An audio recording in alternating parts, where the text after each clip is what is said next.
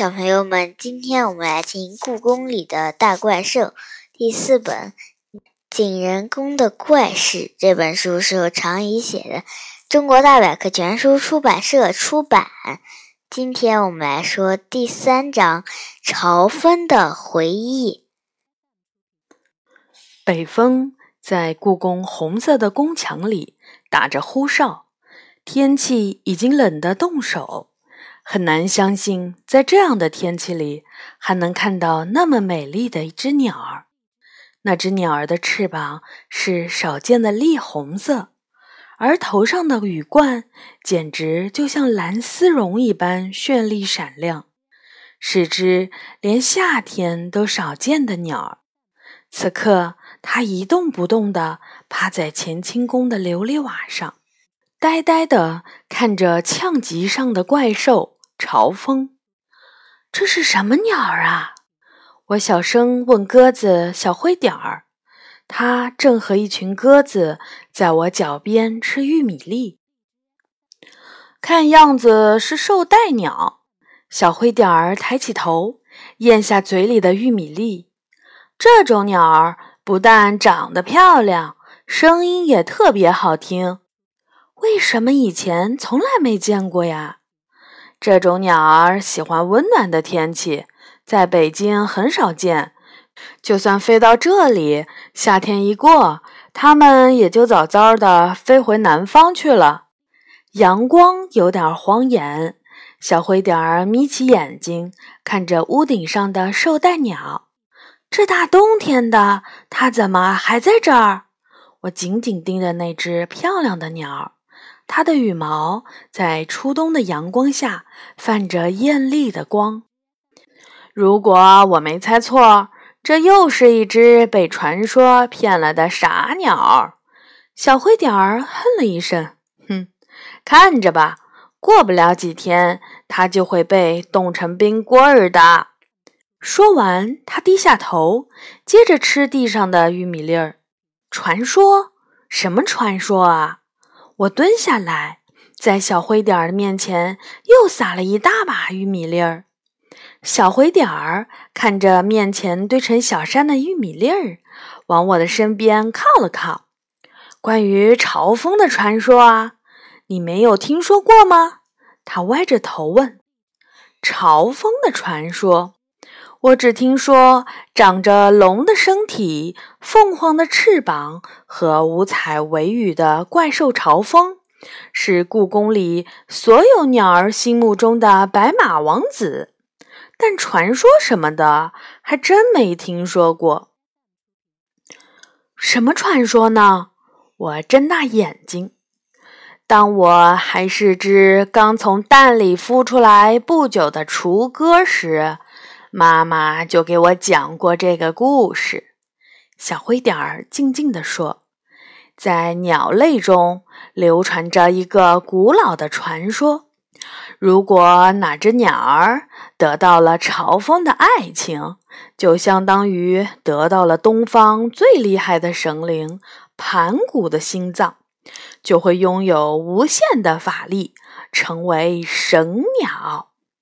盘古。”是中国最古老的神灵。传说很多很多年以前，天和地还没有分开，宇宙只是混沌的一团。是力大无比的盘古用斧子劈开了天和地，造就了今天的世界。盘古死后，他口中呼出的气变成了风和云。发出的声音变成了雷霆，他的左眼变成了太阳，右眼变成了月亮，隆起的肌肉变成了山脉，流淌的血液变成了奔腾的江河，而他的心脏则变成了大怪兽朝风。从此，鸟类中就开始流传。谁得到了朝风的爱情，谁就能得到盘古的心脏。我是从来不信这种神话故事的。小灰点儿骄傲地一甩头说：“但很多鸟儿都相信这个传说是真的。再加上朝风又长得那么帅气，所以经常会有候鸟忘了飞回南方的时间，而守在朝风的身边冻死了。听完了小灰点儿讲的故事，我不禁打了个冷战。那么漂亮的鸟儿，因为一个传说，就要这样在北风中活活被冻死吗？就在这时。绶带鸟突然张嘴叫了几声，那声音特别清脆，像铜铃似的，仿佛想要把沉睡中的朝风叫醒。你去劝劝他吧。我一把抓住小灰点儿，把它往空中呼的一扔，赶紧飞上去劝劝绶带鸟，让它飞回南方去吧。也许现在还来得及。小灰点儿张开翅膀。在空中划出一条弧线，却又落到了地面上。没用的，它摇晃着脑袋。故宫里的乌鸦、鸽子、喜鹊，我不知道劝过多少鸟儿，但是只要相信了这个传说的鸟儿，就像是着了魔似的，什么话都听不进去。我皱起了眉头，那可怎么办？难道就这样眼睁睁的看着绶带鸟被冻死？不，我怎么也要试试。你不去，我去。我卷起了袖子，准备去库房找个梯子爬上屋顶。就算绶带鸟不听我的话，我也可以把它吓走、轰走。没用的，没用的。小灰点儿就像知道我想什么一样说。你把它从这里轰走，它还可以飞到其他的屋顶上、树枝上。总之，它是不会离开朝风的。相信我，有时候我都怀疑那个传说里是不是隐藏了一股魔力，让这些相信它的鸟儿们怎么也不愿意放弃。那你说怎么办？这也不行，那也不行，我有点生气了。小灰点儿被我瞪得往后退了两步。也许他小声嘟囔着：“你可以让朝风劝劝他。”朝风，对呀，我怎么没想到？这主意准行！我像个皮球似的跳了起来，往珍宝馆跑去。想要找到朝风，必须要找野猫梨花帮忙。他可是采访过朝风的猫记者。他创办的故宫怪兽坛，可是故宫里最受怪兽、神仙和动物们欢迎的报纸。梨花儿，梨花儿！我一边叫着，一边冲进了珍宝馆的院子。正趴在石阶上晒太阳的野猫梨花，被我吓得弓起了身子。出什么事儿了？喵！快！我大口大口地喘着气。仿佛是从地球的尽头一路跑过来似的，带我去，带我去找朝风。朝风，朝风怎么啦？喵！梨花眨巴着眼睛问。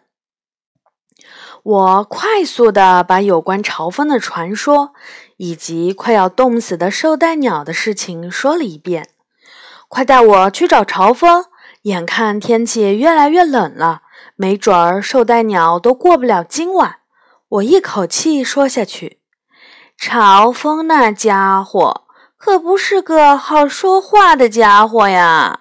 喵！梨花把前爪并到一起，却并没有动。怎么也要试试呀！我提高了嗓门儿。今天小灰点儿和梨花怎么都变得这么磨磨唧唧的？话是这么说。可是每次遇到他冷冷的眼神，我就浑身不舒服。喵！看他那副不情愿的样子，我只能使出绝招了。我伸出一个手指头，一个猫罐头。听到“猫罐头”三个字，梨花的头立刻转了过来。金枪鱼味道，喵！成交。这只狡猾的野猫。天黑的早了。不知不觉，故宫里的路灯亮了起来，像星星眨巴着眼睛。梨花不慌不忙地走在我的前面，脚步声轻得几乎听不见。没走多远，我就停了下来。喂，我们走错路了，这条路是去御花园的，我们应该去乾清宫。梨花扭过头说：“没走错，没走错。这个时候，朝风那家伙一定待在那儿。”喵。哦，我点点头，继续跟着他走。御花园的草坪上亮着星星点点的地灯，把白天看不清的蜘蛛网都照亮了。我们穿过一排柏树，来来到一棵大的惊人的槐树前。那树足足有三四米粗，树叶已经落得差不多了，只剩下光秃秃的蜿蜒的枝条。像巨龙的爪子一样，向四面八方伸展着。这棵树的树梢上站着一个巨鸟一样的怪兽。嘿，朝风！喵！梨花远远的就打起了招呼。龙爪怀上的朝风动了一下，但没有出声。我知道，我知道，你不太欢迎我。因为那条影子的新闻，咱们之间有点误会。梨花自己打起了圆场，但今天不是我来找你，是李小雨非拉着我来。你应该听说过她，就是那个爱管闲事儿的丫头。喵！没等梨花唠叨完，朝风突然出声了：“你想上来吗？”他看着我，眼睛亮得吓人。我我不自觉地往后退了一步，但想起绶带鸟，我还是点了点头。朝风张开巨大的翅膀，伸到我的面前。它金色的翅尖处的羽毛是栗红色的，犹如金色麦浪里红色的谷穗。这也是绶带鸟羽毛的颜色啊！我抓住翅膀，不过一瞬间。我已经坐到了龙爪槐的树枝上，朝风目不转睛地看着我。我我来是被那绿眼睛盯着，我的舌头突然不听话了，结结巴巴的，半天也说不成句子，只能向树下的梨花求助。可是草地上只有一抹黄色的光，不知道什么时候梨花已经溜走了。你是为绶带鸟来的吧？朝风的话让我吃了一惊，差点儿从树上滑下去。你你已经知道了？朝风没有回答我的问题，他扭过头，眼睛看着远方。是一只漂亮的鸟啊！你不会真的爱上它了吧？也不知道哪里来的胆量，我就这么问出了口。想不到朝风笑了起来，怎么可能有这种事？他摇着头说：“那可不是容易的事。”这倒让我有点好奇了。那个传说，关于你和盘古心脏的传说，是真的吗？